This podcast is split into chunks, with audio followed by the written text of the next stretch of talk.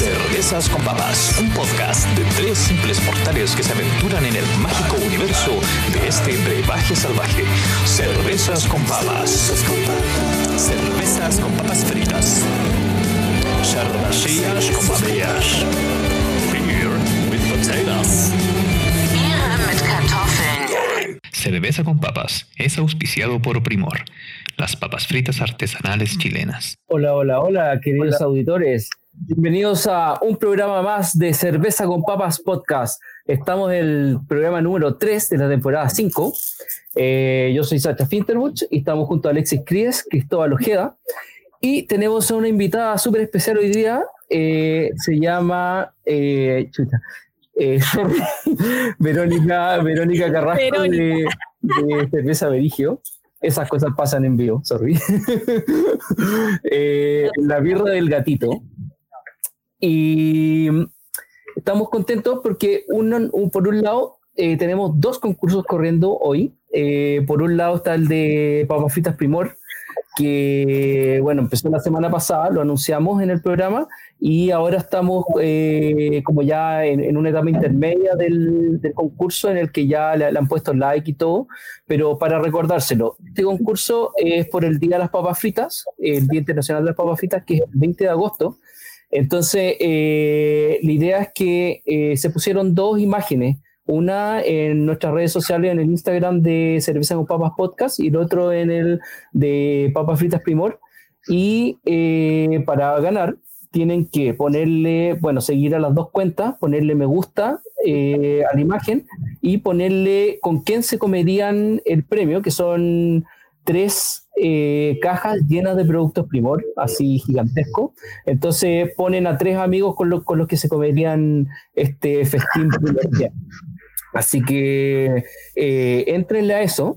Y también el segundo, segundo concurso que vamos a tener corriendo ahora y que es netamente eh, de nosotros es van a, se van a sortear eh, estas serigrafías a dos colores eh, dando tienen que nombrar eh, tres, tres, tres eh, mujeres que hayan sido famosas así en algún aspecto de la vida, por ejemplo, a ver, voy, voy a- tirar una fácil, Marie Curie, ¿cachai?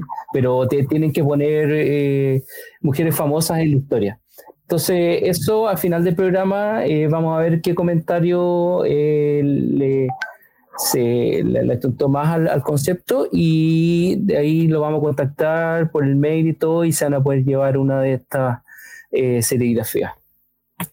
Así que eso. ¿Cómo están? A Quisiera dar las gracias a la invitada. Muchas gracias por estar con nosotros. Eh, la obra que... Gracias a ustedes por la invitación. me- no, al contrario, muy contento de aquí. Eh, la que vamos a ver es una compañía feminista. eh, dice, hermano, mata al macho que llevas dentro. También me acompaña hoy con la obra que estoy aquí. Y eh, creo que es importante empezar así el programa porque eh, nuestra invitada eh, abre puertas en un mundo bastante difícil como son las cervezas y quiero llevarte justo por ahí. eh, eh, quiero decirte gracias por estar con nosotros eh, y eres bienvenida en este programa. Eso. Bienvenida, Gracias. Vero.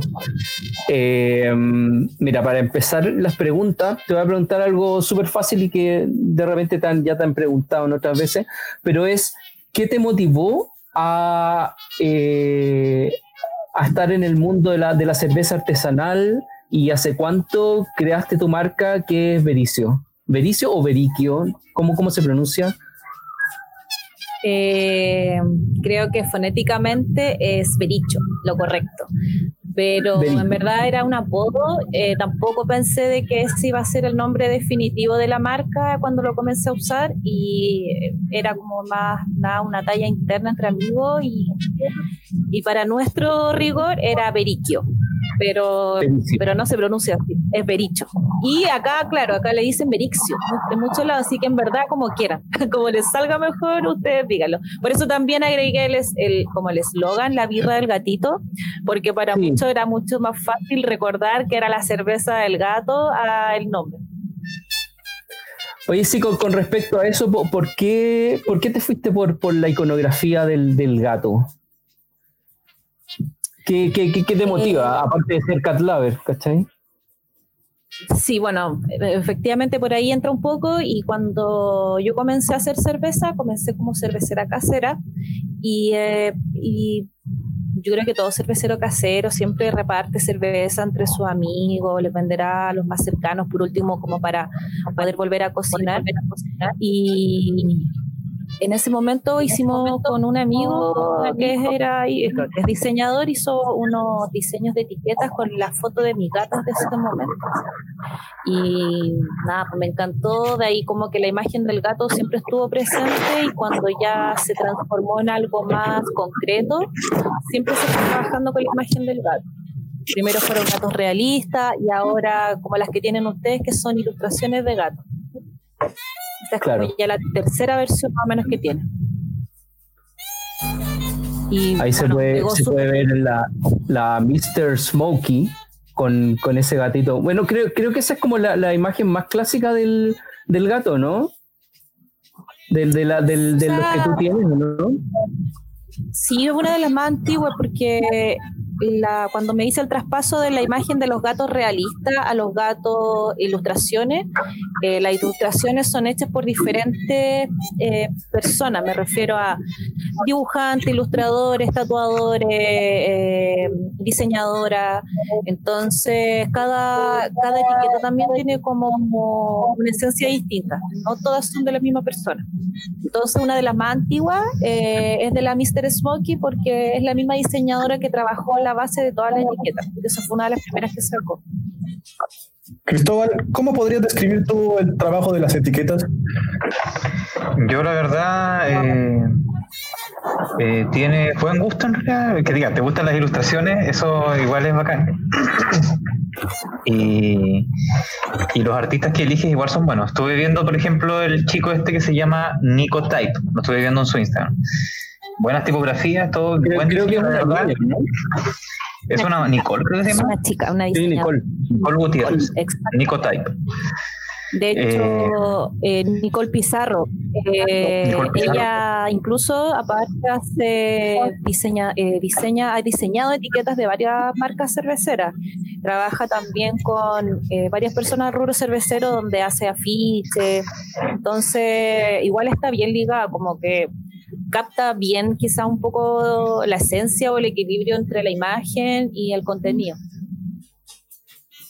La etiqueta es un diseño vectorial que igual eh, lo felicito por su logotipo, igual está bien hecho, está, está bonita la tipografía y dentro de las de, hoy últimamente están, están invirtiendo harto en etiquetas eh, las marcas chilenas. Por ejemplo, este cabrón Lefnar, yo ya lo estoy encontrando en hartos lados sus etiquetas y considerando también otras marcas hacen lo mismo. Y yo siempre digo lo mismo, ¿eh? siempre los felicito, la verdad, porque es bacán que yo soy diseñador y es bacán que los incluyan dentro del, de la industria, de todo tipo de industria en realidad. Tenerlos considerados y más si, si saben elegir bien los diseños es que por ahí entra todo, o sea, yo me creo que me quedé con lo de los gatos por lo mismo, porque imagínate al, entrar al mundo, cuando tú no eres una marca grande que puede invertir en un plan de marketing o publicitario o posicionamiento de marca, mi, mi primer acercamiento con la gente era a través de ferias. Eh, entonces, en las ferias, si no conocen tu marca, lo primero que van a ver va a ser la etiqueta y la gente se acercaba de repente a la stand solamente porque decía, oye, tiene gatos, quiero probarlas todas, pero la cerveza igual tiene este estilo, no me importa, quiero llevarla. Y igual después le queda gustando la cerveza, pero siempre enganchan por la etiqueta mucho. siempre entra por la vista primero. Pero, pero se te escucha un poco bajo. Pues como... Ay. Es lo más cerca que puedo estar. Ahí sí. Ahí sí. Perfecto. Sí, no se va a tener que acercarlo mucho. Ahí. Oye, eh, bueno, siguiendo con el tema, eh, como te había preguntado al principio, ¿cómo, cómo partes tú en todo esto? Eh, ¿Cómo te interesó el, tema de la cerveza? ¿Siempre, siempre fuiste cervecera, así como te gustaba tomar y de repente lo, lo, viste viable como, como hacer un proyecto de vida en base a la cerveza? ¿O fueron otras motivaciones? Eso es muy importante. Eh, bueno, yo, ¿cómo se llama? Eh, estudié ingeniería en alimentos. Y estudiando esto, tuve ramos relacionados con cereales, fermentación, eh, microbiología, y de ahí, obviamente, algunas aplicadas directamente en cerveza, lo cual me parecía bastante interesante y también empezó a tomar un poco más de boom en ese momento las ferias de, cerveza, como no sé, tipo Oktoberfest, eh, me acuerdo que la Reina, en varios lados empezaron a hacerse año a año y tuve la oportunidad de ir a varias. Eh, tuve buenas y malas experiencias sin ser, sin ser consumidora de cerveza artesanal. Eh, imagínate, yo estaba en la universidad tomaba báltica nomás, entonces tampoco tenía mucha experiencia en, consumir cervezas de otros sabores, de otros estilos que, para mí en ese momento eran súper desconocidos. Y después ya conociendo un poco más el tema y cuando salí de la U me compré mi equipo casero y bueno, tampoco conocía a nadie, eh, quisiera cerveza y eh, mi, mi, mi, círculo tampoco tomaba, era consumidor de cerveza artesanal, entonces me costaba mucho tener un feedback o una eh, con quien conversar estos temas y em, empezó, empecé a buscar grupos en Facebook y se empezaron a armar varios en ese tiempo. Entre esos fue también la Asociación de Cerveceros Caseros, de que es Chile Brewers, y bueno, con ellos y, con otro amigo también empezamos a, participar en las actividades a las que estaban convocando y ahí ya te vas enamorando en realidad del rubro porque te das cuenta de que es un, mundo, que hay mucho por conocer y, y aprender sobre todo hasta el día de hoy y empecé así, casera, empecé a hacer 20, 30 litros y así estuve como 2, 3 años. Y después empecé a hacer 50 litros, 60 litros y así estuve hasta como hace como 3 años atrás cuando empecé a pegar el salto a hacer más, más volumen. Bueno. Pero ya aún haciendo 50 litros, yo ya me había decidido a dejar mi pega, a dedicarme a esto. Ojalá hubiese vuelto atrás y me hubiese dicho, no, espera. pero más que nada porque es súper difícil empezar, pero, pero más que nada porque es difícil empezar cuando no tienes capital y tienes que estar invirtiendo. Yo, yo creo que no vi un sueldo como en tres años. Si todo lo que había se invertía en la cervecería. Entonces al rato igual se vuelve un poco como frustrante, hay que tener como mucha convicción y te tienes que mucho por esa parte económica. Bueno, eso nos pasa a todos, los, a todos los emprendedores un poco. Oye, yo creo que todos los tocando justo el tema de emprendedores también, pero quería tocar como el tema gremial que decías, o sea, el tema de organizarse eh, colectivamente, empezar a pasarse información. Eh, tú estuviste en, en, esa primera parte y me interesa saber tu opinión de cómo fue. ¿Tú dices por Chile Brewers? Por Chile Brewers, lo digo también por las compañeras de mujeres cerveceras. Eh, lo, digo por, todo este fenómeno que está ocurriendo, eh, que en el fondo representa una nueva forma de organizarnos una forma nueva de traspasarnos conocimientos. Que yo creo que es la forma eh, yo creo que es la forma. Eh, yo creo que el, momento en que dejamos de vernos en general como competencia, como que el otro te va a quitar información o que, no sé, eh, algo más eh, egoísta también, no, no, no sirve. No, a mí, por ejemplo, no me sirve crecer sola o, o yo seguir ascendiendo y que mis colegas no porque especialmente en este rubro yo creo de que eh, en la parte craft nos vamos a ver todos beneficiados como rubro eh, cuando hay cultura que se le traspasa al consumidor, a, a los mismos cerveceros, porque muchos comenzamos también con una pasión, pero después en el camino nos damos cuenta de que no basta solo la pasión, nos hay que estudiar muchísimo para poder en algún momento tener una consistencia y, que el negocio o el sueño de negocios eh, no, no, se caiga la primera. Entonces, por ejemplo, con Chile Brewers, eh, yo hasta el día de hoy, que bueno, ya no soy casera, pero todavía sigo siendo parte de la asociación, incluso estoy de, en parte de la directiva.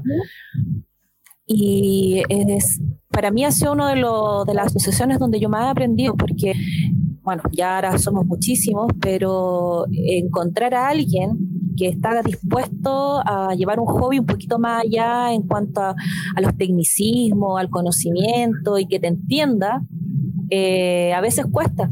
Entonces, encontrar compañeras y compañeros que te dan los datos, que te dan los tips que antiguamente no estaban en ninguna parte o vamos aprendiendo juntos. Eh, para mí fue un crecimiento súper importante en cuanto a conocimiento, a compañerismo y yo creo que también por eso mismo más adelante eh, comienza a surgir lo de las mujeres cerveceras, porque hay una necesidad de, reunirse y conversar con los que quieren eh, hablar tu mismo idioma en cuanto a esta ñoñez que es el, el rubro cervecero. Si igual uno termina volviéndose un poco ñoño al respecto.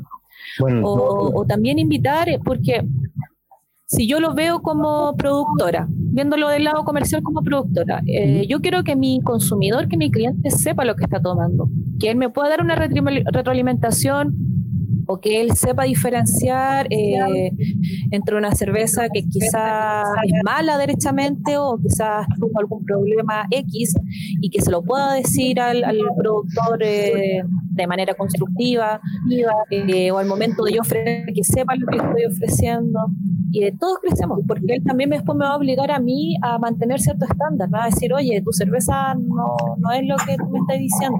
Entonces, que, los demás aprendan, que mis colegas aprendan, que, que, crezcamos juntos, yo creo que eso es lo único que va a resultar en que, que todos sigamos avanzando.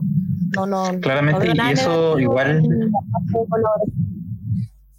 Igual eso se ve reflejado en lo que dice, se ve reflejado en tu etiqueta y la etiqueta tiene una, como hartas instrucciones, incluso sugerencias y niveles de amargor con unas especies de gráficas, con unos lúpulos y que te demuestran como el nivel. El, tiene algo que tus etiquetas tienen eso mismo que tú comentas. Es algo que como enseñar en el fondo. Igual es buen detalle, te felicito por ese detalle. Sí, o sea, eh, algo súper chistoso que me pasó hace tiempo, eh, que de hecho me lo recordaron hace poco, que no, lo había, no me había acordado. Eh, cuando estaba empezando todos los cursos de emprendimiento que encontré, y en una teníamos que presentar nuestros productos. Yo ya tenía medio avanzado lo de la cerveza. Y siempre mi, mi etiqueta fue muy cargada de información. Eh, por esto mismo, porque yo quizás voy a llegar a un público que está en transición, que no, no es conocedor, pero quiere conocer un poco más allá. Entonces no puedo venir a decirle, oye, esta es una ESB, va a decir, ¿qué chucha eso? Así, ¿qué, qué es una ESB? Entonces yo trato de explicarle a través de la etiqueta qué es lo que se va a encontrar adentro, eh, si quiere eh, maridar, que va parte también de la cultura cervecera, que no es a lo que estamos acostumbrados, que era llegar a abrir la cerveza y tomártela al seco, sino de que también lo puedes disfrutar y tu percepción tanto de la cerveza como de la comida va a cambiar cuando tú las combinas. Entonces el tema del maridaje yo creo en especial con la cerveza, eh, así como eh, por otra parte lo del vino, es súper importante, es, es, una línea como que no hay que dejar fuera dentro de lo que es el consumo de cerveza artesanal. Así que trato de colocar la, mayor información posible. Y en algún momento me dijeron de que la etiqueta estaba pésima porque tenía mucha información y que excelente, iba a excelente. que tenga el gato más información con la cerveza. Me la tiraron para pero a mí me gustaba tanto que lo seguía haciendo. Y en verdad a la larga la gente lo agradece Qué bueno que yo creo. Eh, te, te, pregunto ahora un poco, porque yo abrí, mira, esta la, mm, la champ Champions. Dígame, para seguirlos. Esa. Esa la, la acabo- por favor, todos en español, desayuno de campeones. esa. ¿Cuál abrieron? Abrieron la Champion. La, sí, la Champion. Mister, Miss, Ah, Miss- yo abrí Mr. Smokey. Oh, Me adelanté, me adelanté. Pero no ¿Qué- importa, no importa. ¿Qué nos puedes decir Oye, al respecto de, de- de esta cerveza? Así como, en olor, en sabor, ¿qué podemos esperar de ella? Como, como para ir adelantando la, la cata de las mismas. Más con la negrita. Yo, encuentro como un olor, un olor bastante dulzón, pero, pero me, interesa eh, la descripción que tú le puedas dar, como para guiarnos un poco, que, que tenemos que eh, encontrarle, ¿cachai? En olor, etcétera. ¿Qué?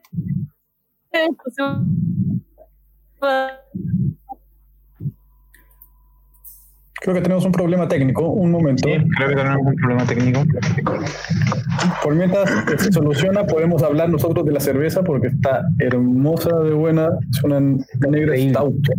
Sí. Es una stout. Yo, yo puedo dar mi opinión de la, de la rubia, de la. No, de la. De la. Smoke.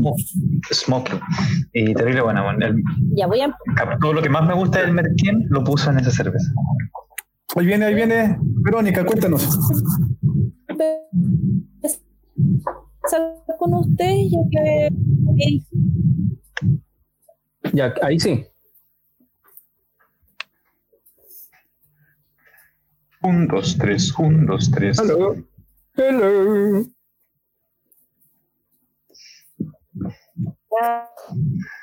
En todo caso, eh, vamos a ver un momento para estabilizar la señal. ¿Qué más podemos seguir comentando nosotros por mientras? Eh, Mira. lo que se ve. Eh, tiene, tiene, es, bueno, son 5.2 grados. ¿Cachai? Eh, yo estoy ahora sin lente. Creo que me lo debería poner como para leer.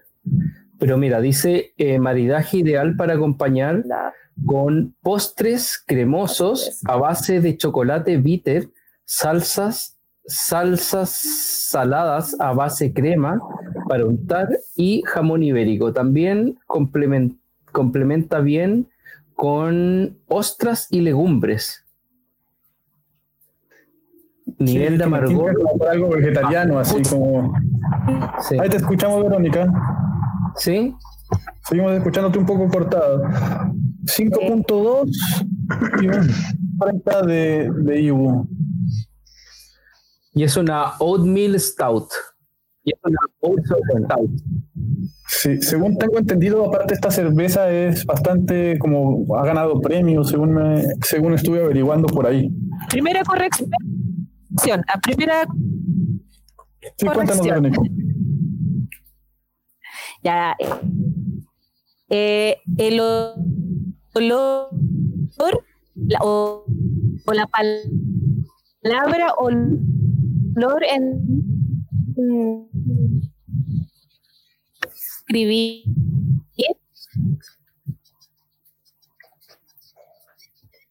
No, seguimos con problemas técnicos. Problemas técnicos. Deberíamos tener un una cancioncita. Problemas técnicos. Como el que ponían en Los Simpsons, así de. oh, Claro, Ya, mira, esto te iba a decir que la, la primera corrección es que cuando en, te refieres con la palabra olor, aroma. Aroma.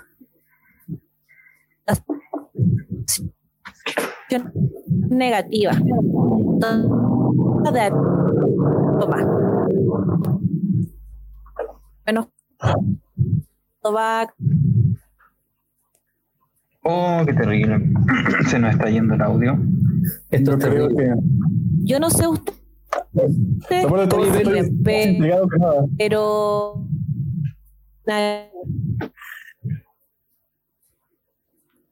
Pero ¿y si te, y si Yo- te desconectas y te conectas nuevamente? la Porque pena. nos están matando, nos están matando con la emoción, no sabemos lo que queremos. Pero si te puedes conectar otra vez, volver a iniciar. Los problemas técnicos son lo más. Lo peor de todo es que quedamos justo en la parte más importante y más entretenida, cuando nos iba a contar Mm. realmente y nos iba. Y te iba a delatar, Sacha. Te iba a tirar al agua ¿Qué con el tema de los aromas, Ay, sí, weón. con el tema de los aromas, de los olores. Que Tiene que, tiene que ver con aroma más que olor, claro, claramente. En todo No, caso, sí, eh, este programa sufre problemas técnicos siempre que empezamos a hablar cosas importantes, ¿eh? Un seguimiento por ahí. La CIA, algún organismo de inteligencia internacional que está eh, bloqueándonos, weón, a propósito. Claro, se mete. Saludos a los exagentes del ANI, por favor. Dejen de estar molestando. Eso. La Mira, buena. Ah, ya abriste las dos. Así ya. Oye, papas fritas primor, eh, yo quiero hacer un brindis por papas fritas primor también, porque sigue auspiciándonos. Sí, Salud. Con está una bueno. papita. con una papita. Oye, sí, y vean el concurso porque está re bueno. Lo vamos a, a- a hacer el, el- ¿cómo se llama? La tómbola en vivo. El día 24, el lunes 24, vamos a hacer tómbola en vivo. Así que estén atentos, porque va a ser a la antigua. Onda, una bolsa de papas fritas primor con los números adentro y vamos a sacar un papelito como en los viejos tiempos. Así me gusta, siempre me ha gustado Bueno, la adolescencia. Ah, Don Francisco no me gusta nada. Bien, bien- bien vintage, bien vintage. Sí, pero en, Bueno. en esos tiempos había concursos de eso en todos los canales, pues no, no solamente Don Francisco. Aparte de eso, de de concurso, la, recuerden escribir también para para ganarse esa serigrafía a dos colores, sí. pongan las personas, las mujeres que han sido más relevantes en la historia, tres mujeres relevantes en la historia. Y eh, nuestra invitada Verónica va a decidir cuáles de ellas son las más importantes, aunque probablemente todas lo sean. Así que po- por, favor comenten en, en Facebook, eh, los comentarios los vamos a poner aquí en vivo para que se puedan ver. Eh, por YouTube también. Así estamos saliendo, estamos saliendo al mismo tiempo. Y ahí, ahí sí, pero, pero ¿cómo va la conexión? Ya no sé cómo me verán, me escucharán ahora. Bueno, al, al, al menos al menos está estática, pero, pero se escucha.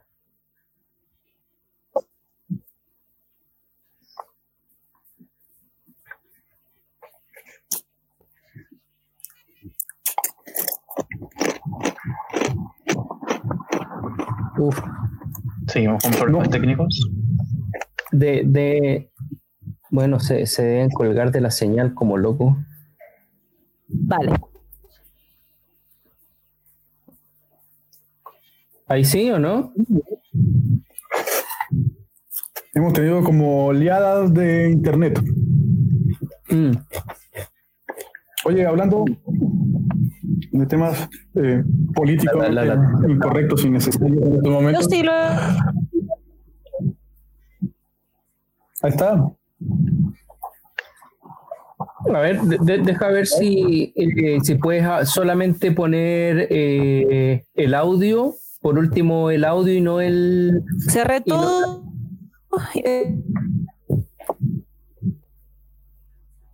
Ah, y ahí entraste con, con el celular. Ahora no se me queda pegado. Sí, parece, parece que por Ya, ahí algo mejor. Mejor. Ya, yo no los veo, pero los escucho súper bien. Sí, Ya, se escucha súper bien igual. Ya, Ya, viste, se me pasa lo mismo, es el computador. ya. Bueno, entonces vol- volviendo al tema de olor, olor versus aroma. Ya, eso Vamos te iba a decir. Que siempre es mejor referirse como aroma, Sí. que la palabra olor tiene como una connotación negativa. Entonces, Sí, como cuando te refieres a un mal olor, es olor. Sí. Pero en este caso, eh, cuando tú quieres describir eh, las sensaciones de algo como esta cerveza, eh, te a aroma. No sé qué sintieron ustedes, pero eh, siempre me pasa mucho que huelo muy marcada la avena, quizás porque igual consumo avena seguido, eh, pero siento que se siente muy presente al, Bueno. al, al tomarle ahí la percepción. No sé qué sintieron yo- ustedes, por lo menos en aroma. Mira, en aroma yo, yo, yo la siento como más dulce y eh, no, no sé si le siento tanto el, el, el olor al, al olor, el, el aroma a la avena que dices tú, ¿cachai? Pero, ¿y tú, Alexi? ¿Cómo, cómo la, la ves ahí? Yo siento, eh, me encanta el, el- como el, el final que tiene, como a campo, que es la avena, o, y también hay algo como fresquito atrás, que me recuerda, claro, eh, al pasto, a un olor como vegetal, como a clorofila, pero no es clorofila, sino es un sabor como, Como fresco. exactamente, como fresco, que está al final. Y me encanta, eh, me gusta el, cómo queda el, cuando lo tomas. Eh, me encanta lo que hayas dicho de eso del maridaje con, eh, con legumbres, porque es algo que, Y bueno, lo, bueno es que, muy a menudo. somos vegetarianos todos. Como dice la, etiqueta, el maridaje es bien amplio. Tú puedes maridarlo, que es como lo más común, con algún chocolate, eh, algún postre cremoso, algún mousse, algún cheesecake, eh, torta, ya sea más chocolate bitter o chocolate dulce. La cerveza lo que va a hacer con el dulce lo, va a bajar un poco, le va a equilibrar y, y con el bitter un poco se van a ensamblar con los tostados de la cerveza.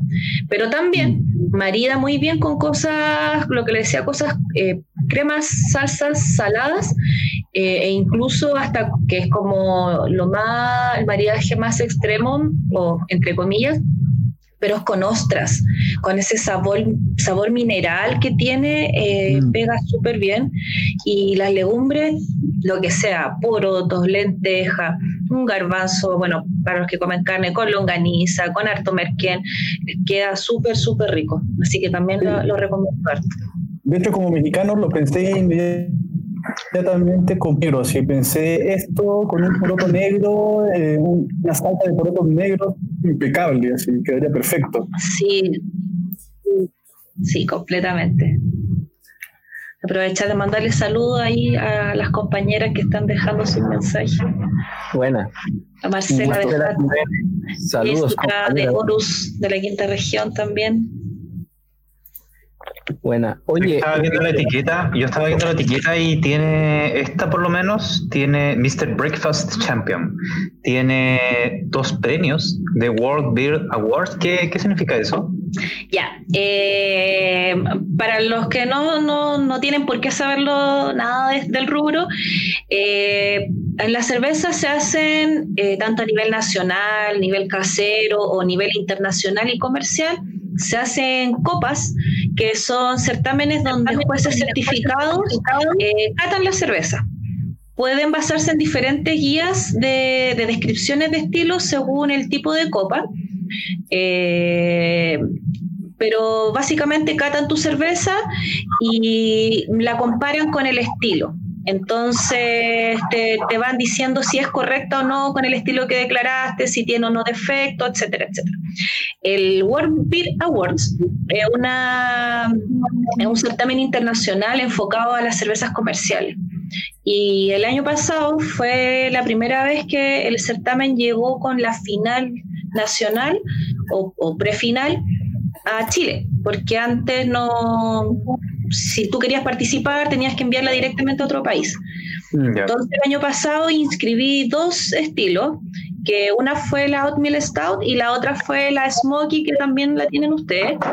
Y eh, se hizo primero la final país y en la final país con la Smoky saqué plata y con la Oatmeal Stout salió finalista para la final internacional que se celebraba en Londres, que fue en- en- hace un año, en agosto del año pasado.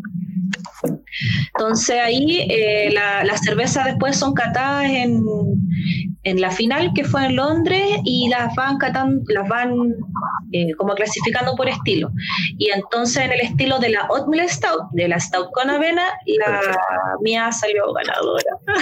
Perfecto. Así que no, y le fue súper bien y, y en verdad igual marcó, no sé si un antes y un después, pero sí marcó una gran diferencia en, la cervecería, en la marca, en todo. Así que Oye, nada, agradecido. Otra cosa, ¿tú tuviste que ir a ese campeonato? ¿O, o era así nacional? O sea, eh, ¿te quedaste acá y mandaste la cerveza hacia allá? Al final, Cuando me dijeron que había ganado la final nacional, eh, nos llega una invitación de la, de la organización, pero es solo una invitación. Eh, te dicen, hola, puedes venir a Qatar, porque asumen también de que al ser una cerveza que, que pasó el primer filtro, eh, en la cervecería saben de cerveza, no sé, entonces te invitan a ser parte del jueceo. Entonces yo igual hice ahí varios eventillos para poder contar las lucas y viajé y, y bueno, la, la final se hace ahí mismo, no, no es como que tú vayas y te diga, no, mira, anda, porque ya estáis segura. Se hace allá cuando tú estás ahí en el evento, eres parte de, y, y se dan los resultados durante la tarde. Entonces Bueno. tuve la, la suerte y el latino de, de hacer el esfuerzo y de ir, así que fue como mil veces más emocionante el, el resultado. claro. Oye, y dime una cosa, cuando eso, ese evento dura dos días o dura un día, ¿cómo es? Eh, dura No, un día, ¿Ya? eh, llegas y hacen desde la mañana, hacen una, hay un salón con 50, no sé, 30 mesas, como con 10 personas cada mesa, y donde se les... eh, se les dan cierto, por por lo menos en la mesa que estuve yo me tocó catar tres estilos. Y bueno, así obviamente se van repitiendo en, la- en las otras mesas y es esa una jornada que dura toda la mañana, vas a almuerzo y durante la tarde ya dan la- los resultados.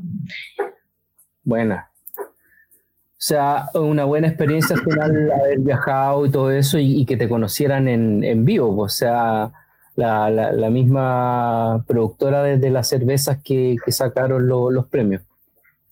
Sí, o sea, imagínate, un- en una competencia internacional donde hay marcas así como Delirium Tremens, Claro. eh, no sé, marcas brasileñas que son grandes y que son, o sea, hay de todo. Entonces, yo era un punto, en realidad, de haber sido la que menos producía quizá entre todos ellos, pero eh, yo creo que por lo mismo también se hizo como mucho más emocionante estar como, como entre ese tipo de cervecerías que, que a nivel internacional son de renombre, que no es primera vez que, que están ahí, que no sé.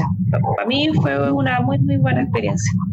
Verónica, yo te quiero felicitar por la cerveza, porque realmente es una cerveza que puedes tomar. O sea, a, a mí eh, debo confesar que las Stouts son- no son mi tipo de cerveza. eh, y esta es una cerveza que puedes tomar eh, bastante. O sea, podrías tomarte una o dos o tres incluso de una cerveza Stout. Esa es la idea, eh, esa es la idea, que puedas tomar varias.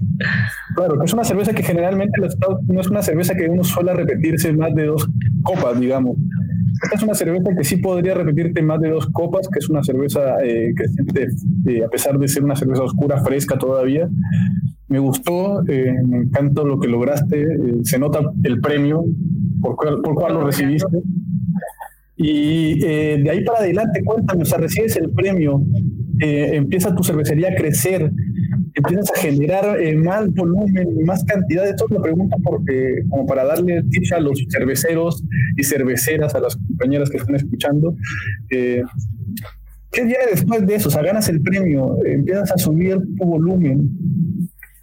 O ¿Qué es sea, igual es un arma de doble filo porque más que mal, eh, yo creo que todos los que quizás ya sean cerveceros caseros o comerciales que alguna vez han participado en algún certamen de este tipo, saben de que, a ver, es una foto del momento.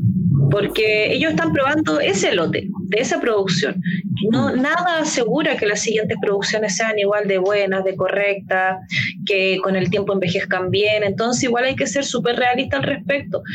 Entonces, como te decía, fue como un poco de, un arma de doble filo, porque eh, la cerveza, claro, después todos querían probarla, todos querían tenerla en los bares, pero tiene que seguir saliendo buena la cerveza. Entonces, viene un trabajo como de, asegurar esa calidad del producto, asegurar que, que si tú, en mi caso justo estaba comprando nuevos fermentadores, que si hago un cambio en mi proceso no, no sea de manera negativa, no lo afecte de manera negativa.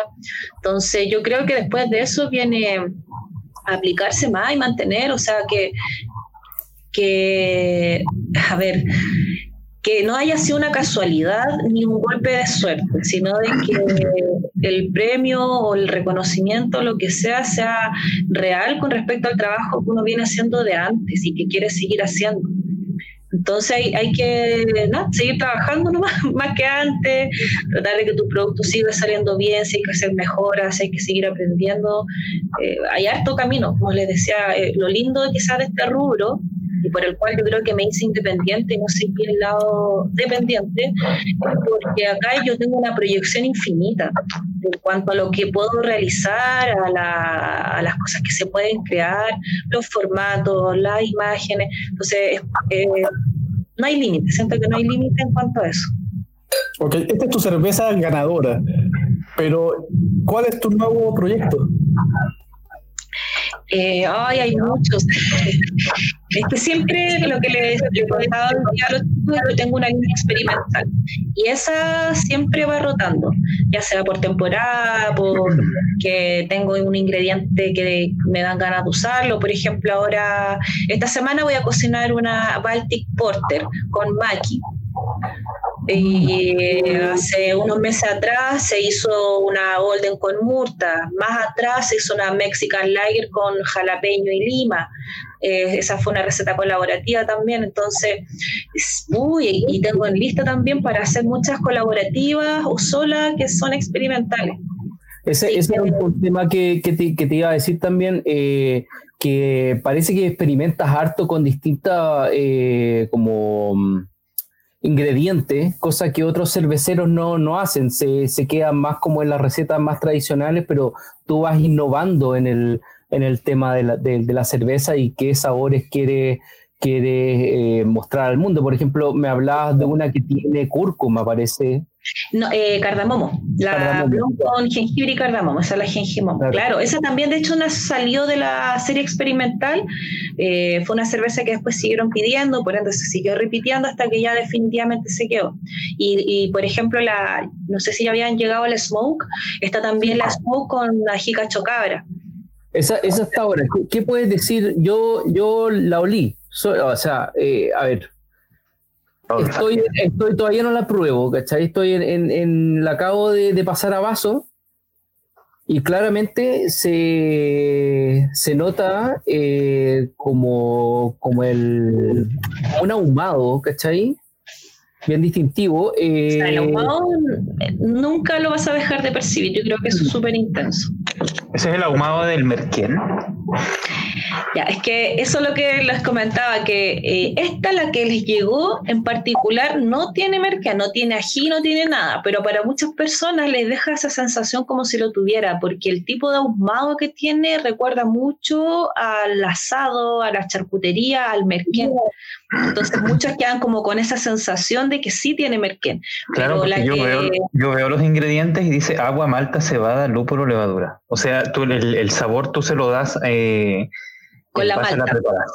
claro, con la malta. Eh, hay, un tipo de malta que viene ahumada, claro, ahí uno va jugando con la receta, las cantidades. O sea, que tú llegas, o sea que tú llegas a un sabor ahumado tipo merquén solo con la técnica, no metiendo ingredientes eh, eh, de hecho, quiero aprovechar, aprovechar y decirle a todos que se atrevan a probar la cerveza experimental y sobre todo que hago de que todos los ingredientes que se utilizan son naturales.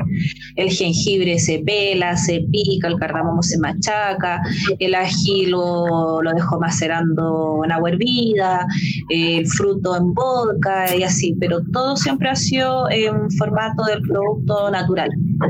Eh, a lo más creo que una vez utilicé una pulpa congelada, que fue como lo más así como elaborado que, que pudo haber utilizado, pero por lo general siempre son productos naturales. Oye, está, debo decir, está impresionante en aroma, en sabor, totalmente ahumado.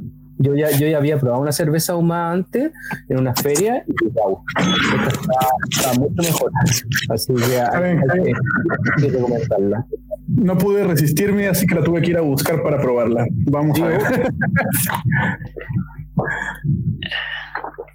No, realmente impresionante. Lo, eso sí, lo del cacho cabra, yo como que no, no lo siento mucho, pasa como a un, como a un segundo plano cuando, cuando hablamos de, de como Es que la experiencia, la experiencia principal no, no, no tiene mucho al ají, sino más bien el, el componente ahumado. Eso es como lo que la define, y de hecho es lo que la define en, en el mismo, el mismo nombre, ¿cachai? Pero sí, como retrogusto Oye. un poco del, del, del cacho de diablo, cacho de cabra. Oye, qué maravilla. Esa ¿Sabes? no es una. Eh. Por Yo ejemplo, gusto- para que la vean adelante. después, dale. No, adelante, Verónica. Ah, ya, lo que le decía es que la que están probando no tiene el ají cacho cabra. Tengo otra, Mm. la misma base, es la misma cerveza, pero se le deja macerando como una semana más con el ají, que de hecho eh, hoy día dejé preparando el ají, yo creo que ya la próxima semana puedo tener. Y la etiqueta es la misma, pero bueno, ustedes que tienen la botella ahí, en vez de los, los ojos, los tienen llamas y atrás, en vez de esas líneas celestes, tiene unos ajíes. Así se van a dar cuenta que esa es la con ají. Pero Ah, esta vale. es la sin ají, ojo. Ya. Oye, no, Verónica, pero déjame felicitarte. Esto es una locura, ¿eh? Sí. Sí, Eh, Impresionante. Es que Eh, a mí yo- me pasó me- lo mismo cuando probé una cerveza ahumada, me voló la peluca. Así como que yo dije, ¿qué es esto? Tengo que hacerlo. Mm. Sí, no, yo tengo un gusto Mira, muy ¿sabes que aunque- por el ahumado. Eh, hago jamones ahumados tradicionales, eh, suelo meter piezas, no las como, pero eh, y claro, pero sabes qué esto me recuerda, eh, sabes, Eh, sí es como decías tú un asado, es estar, pero eh, en el asador, o sea, estás en pleno asado abajo de la parrilla. Sí, eh, por lo general hay que ver, ah, bueno, los que quizás están ahí escuchando puedan ver y quieran hacer algo similar, tienen que fijarse en el tipo, a ver, en cómo se ahumó, con qué tipo de madera se ahumó esa malta. Porque hay Mm. diferentes tipos de ahumado, ahumado por turba, con madera de la haya, con roble. Entonces va a depender eh, de la madera, Sí. el, perfil. hay tabaco ahumados también. sí. Té ahumado. Sí, hay un montón de cosas y también varían la, la, la madera pa- para lograr los distintos aromas. Por ejemplo, hay un tabaco que es ahumado que es de Siria y otro que es chiprioto y así, ¿cachai? Y en cerveza también debe ser lo mismo. Cuando quieres quedar un ahumado, pruebas distintos tipos de madera para ahumar el, eh, el- ¿cómo se llama? La cerveza al final. po. Claro, acá en Aunque este no caso ahuma, eh, es la malta, es la cebada. Ya. Ya. Sabéis que aunque no tenga merquén, yo siento que, por lo menos en mi gusto personal, yo el merquén, yo no como ají, ¿no? pero el merquén me gusta mucho cuando es ahumado, así bien ahumado. Mm. Y esta cerveza me recordó mucho al merquén, ¿no? entonces Es como Eh, si tuviera, sí. Y hay Claro, como es toques como de si cilantro, siento. Ciertos toques a cilantro también al final, eh, me encanta. eh, bueno, para comentar, hiciste lo mismo que en la, en la etiqueta anterior, como decías. Es una etiqueta llena de información donde te, te dicen todo lo que deberías poder maridar, el, el amargor, los grados alcohólicos, el IBU. Y además te dicen hasta, o sea, es tan detallado que te hasta dice el lote del cual salió. Para mí, como consumidor, me parece maravilloso. Eso es bueno. gracias por eso. Eso es bueno. Oye, Es Verónica. una experiencia. una experiencia. Dime. Mira, pa- pa- para pasar como al, último tema ya del podcast, eh, te queríamos preguntar, eh, porque este podcast también, aparte de hablar de cerveza y otras cosas, eh, hablamos de películas, ¿cachai? Nos gusta ver todas las películas y comentar un poco, entonces queríamos ver qué película favorita te gustaría comentar en, en esta última parte, ¿cachai? Eh, sí, más que de irme quizá algo más antiguo, eh, eh, de las últimas que me sorprendió, que quizá no le tenía mucha fe en un principio, fue El Guasón. Eh, Excelente película. Sí, creo que la carga, a ver, el trasfondo social que, que, que entrega, un poco reflejo de la sociedad actual, eh, no sé, me, me, gustó demasiado. Bueno, el actor se pegó pedazo de actuación, me gustó demasiado la película. Pensé que iba a ser más algo así como ligero, tipo superhéroes, cómic, pero no, me, me sorprendió el, el, el vuelco que, que, tuvo como el trasfondo de la historia. Bueno, de hecho es de, la, de las sagas como de la DC, podría decirse DC Vértigo, cuando cuando en los cómics eran cómics como más existencialistas, ¿cachai? Esa onda, aquí tomaron como, como ese tipo de, de película, así como una DC, como un poco más oscura, ¿cachai? No, no, no lo cargaron tanto los superhéroes como por ejemplo Claro. la Liga de la Justicia. Como que algunas que son más de niños. mm. Claro, ¿cachai? Onda, esto lo, lo tiraron así como totalmente psicológico, ¿cachai? Y eso eh, se agradece un poco como, como para dar un poco las películas eh, de acción como más, más de niños y eso, ¿cachai? En cuanto al, al trasfondo social, no, no sé qué, qué me podéis decir tú, Alexi. eh, co- o sea, yo lo comparé totalmente como con el estallido social del, del 18 de octubre, ¿cachai? Aquí en Chile.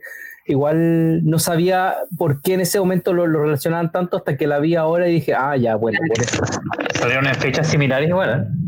Sí. Efectivamente, salieron en fechas similares. eh, el estreno salió en un buen momento para todos.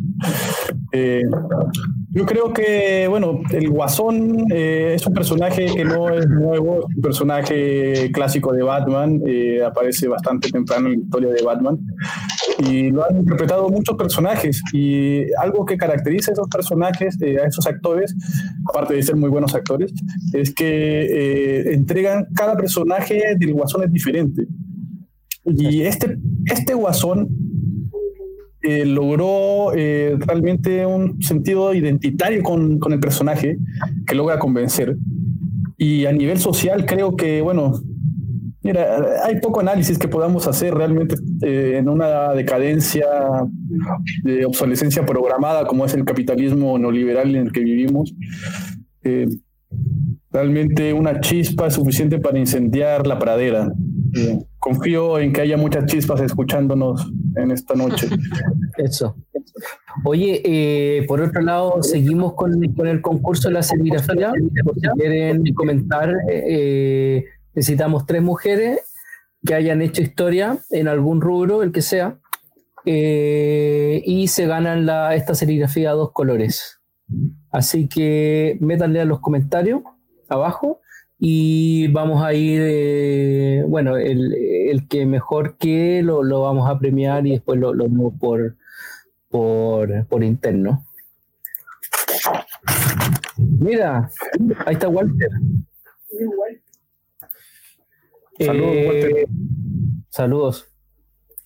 Eh, no, no sé qué, qué más se puede hablar del Guasón. A ver. eh, Había algo que habíamos dicho. Es un drama, es un, el Guasón es un drama psicológico. Yo no lo he visto la película, pero ¿qué, qué es el, el- qué tiene de especial el- este Guasón eh, con respecto a los otros?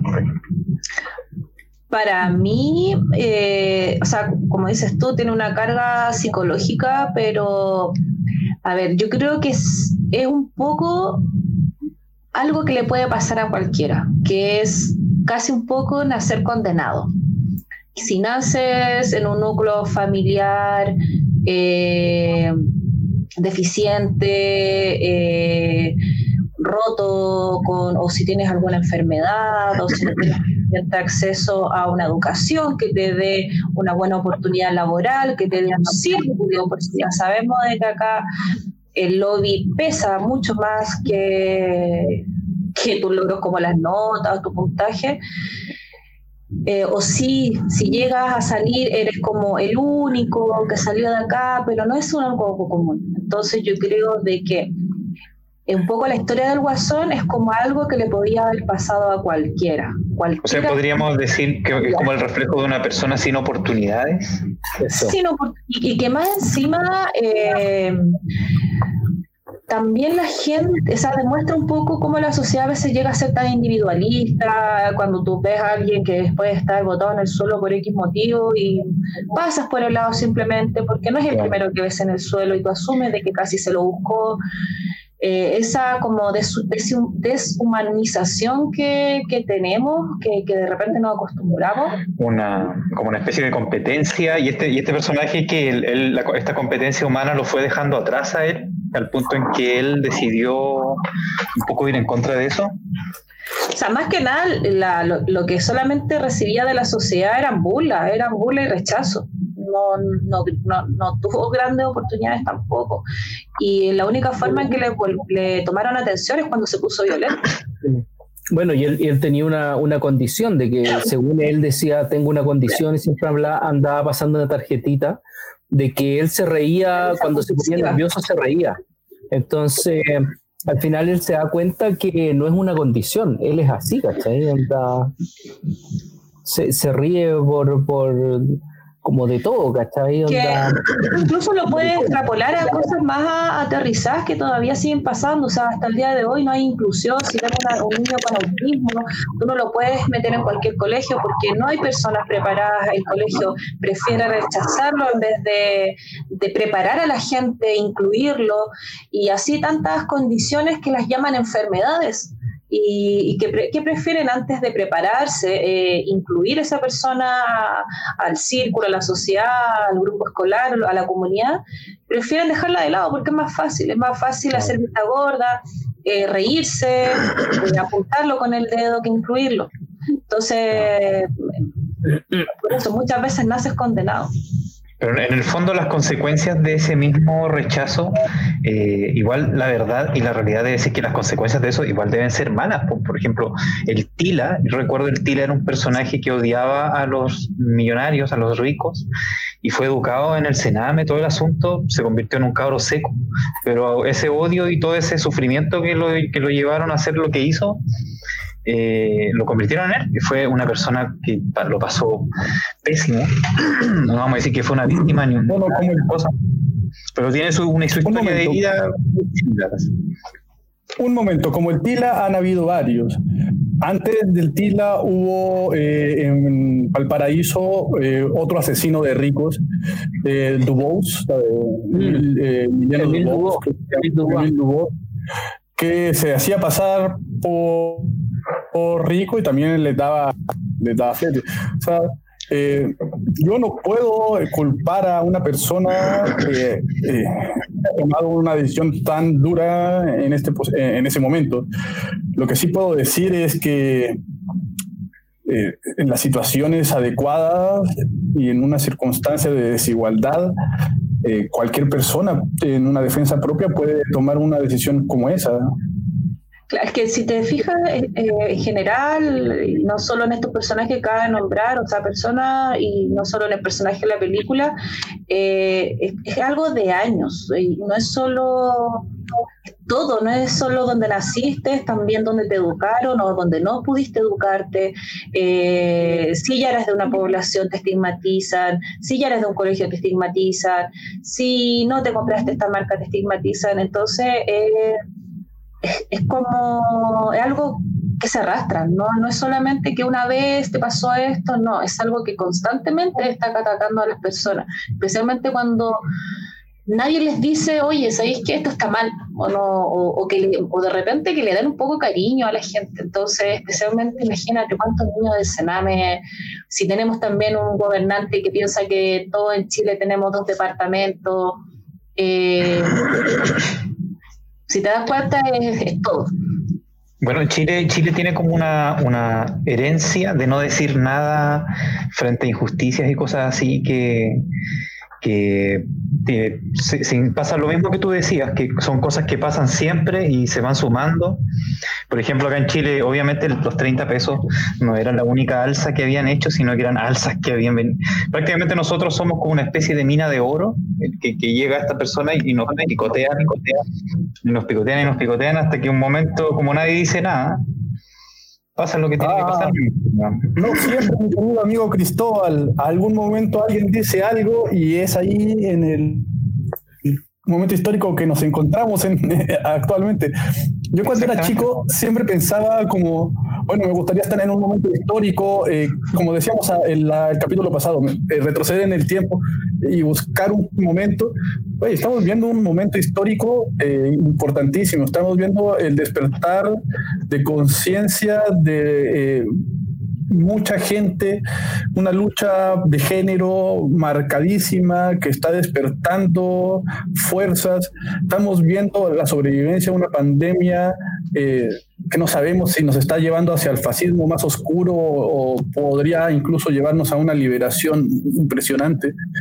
Eh, estamos metidos en un momento histórico que, que ya lo quisiera otras personas, digamos. Eh, es nuestra responsabilidad. Yo creo que todos los capítulos he terminado igual.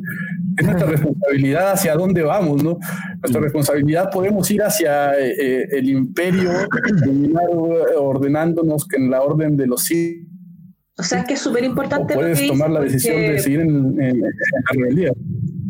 De hecho, eh, agarrándome un poco de eso, quizás yo también pensaba, oh, me hubiese gustado estar, no sé, en esta época para haber hecho algo más, capaz que hubiese estado muerta, pero ahora que me tocó, por ejemplo, vivir, en lo personal, yo tengo una hija chica y debo decir que las veces que fui a la marcha me cagué de miedo porque el, el riesgo era real, ya no era que me lo estaban contando. Y, y ahí eh, como, como que te empieza a decir, bueno, yo en realidad quizás no tengo tantos cojones como para venir y, y, ser primera línea, por decirlo de alguna forma, y dar cara y luchar hasta el final, porque, pucha, cuando, no sé si a todos, pero por lo menos a mí ya teniendo una hija, me pensáis las cosas dos veces. Y digo, bueno, ¿cómo puedo aportar o hacer un cambio real? Y, o, tratar de ser consecuente con lo que pienso. Entonces, tratáis de, de, ver, no sé, por pues mi trabajo lo veo día a día y lo que hablamos delante sobre colaboración. Eh, a mí no me importa, no sé, pues, hacer un pack y venderlo más barato que todos mis colegas para vender más. Yo prefiero hacer un pack con mis colegas y que vendamos los dos, los tres, los cuatro. Hemos hecho cosas colaborativas con bares, con otros colegas cerveceros, con otras asociaciones, con otros rubros. Entonces, yo creo que este es el momento en que tenemos que cambiar el paradigma eh, social actual de, la, de vernos como competencia y, de la, y la parte económica de que todo se, se transa a través del dinero. Hay muchas otras cosas en las cuales podemos transar y colaborar, hacer trueques, ayudarnos y yo creo que tenemos que eh. volver un poco a eso. Es como seguir pensando siempre en el desarrollo de los habitantes del país en el que vivimos. Por ejemplo, nosotros tenemos una cultura en la que se cree que el desarrollo es tener más dinero, tener más plata. Y en realidad, pucha, pueden tener los bolsillos llenos muchas personas, pero su mente igual está vacía. Entonces, en el fondo, igual necesitamos un poco tener una cultura de desarrollo. Y el desarrollo pasa por muchas partes, no solo lo económico. Lo económico yo creo que nosotros estamos bien, no tenemos problemas con eso. Max, mayores, sí, de que lo hay, lo hay, pero mayores problemas así significativos, no tanto. Sufrimiento puede haber por, por faltas de empleo y cosas así. Oye, pero... Eh, sí, no, no, no, no, dale, dale, termina. Que en el fondo, el, como tú dices, el tema, del, tema comercial trae mucha competencia muchas veces y, no se traspasa la información necesaria como para que una cultura se pueda desarrollar. Entonces, tener la actitud, yo encuentro positivo, tener una actitud de desarrollo muchas veces que se promueva por sobre el desarrollo económico, pero el desarrollo económico obviamente nunca lo vamos a dejar de lado porque ya descubrimos que es una herramienta terriblemente importante para que nosotros podamos seguir avanzando. Así que bien también, eh, por eso sí, yo lo apoyo. También apoyo el desarrollo de, todo tipo de cultura, sobre todo acá, en nuestro país. Oye, eh, para seguir con el concurso que tenemos ahora ya, tres mujeres que hayan cambiado la historia para ganarse una serigrafía a dos colores. Go, go, go en los comentarios y la vamos a meter al final. Eh, bueno, estamos terminando un poco, eh, Vero. Eh, ¿Podrías dejar como tus redes sociales, dónde encontrarte, cómo, no sé, pues, cómo eh, los que nos escuchan poder probar tu cerveza, etcétera? Eh, bueno, la birra del gatito la pueden encontrar directamente a través de las redes sociales como Pericho, la birra del gatito, en Facebook, en Instagram. Próximamente ya vamos a lanzar una página web ahí para los que les gusta más navegar a través de las páginas, más que por las redes. Eh, pero también eh, pueden encontrarlo si, si desean a través de, sus botillerías favoritas. Estamos llegando cada vez más comuna. Los bares que siguen ahí haciendo el aguante, que están vendiendo growler, que están haciendo delivery. Eh, también estamos llegando a regiones, Concepción, Temuco, Osorno, Puerto Montt, eh, Antofagasta. Eh, fijo que me encuentra bien en todos esos lugares, la quinta región. Pero si no de manera directa, podemos coordinar, hay packs, siempre hay regalos, siempre hay cervezas novedosas, se pueden hacer envíos. Así que están todos invitados a probar la birra del gatito. Bueno, oye, entonces eh, estamos terminando con el episodio de hoy. Eh, nos excedimos un poquito del tiempo, pero bastante necesario para conocerte. Eh, Súper buena tu cerveza, impresionante. Yo lo que impactado. Sí, así que. Bien merecido el premio. Bien merecido el premio. Bien merecido el premio. Así que, nada, pues estaríamos viéndonos en eh, la próxima semana en un nuevo capítulo. Ahora sí estamos saliendo en vivo porque estamos por otro sistema. Así que Zoom fuera, StreamYard. Uh, StreamYard aguanta. está bueno. Eh, así que eso, pues, eh, espero que les haya gustado y gracias a todos. Gracias, Vero, por estar con nosotros. Gracias a ustedes por la invitación. Y nos estamos viendo. Chao. Chao. Resistencia. Chao.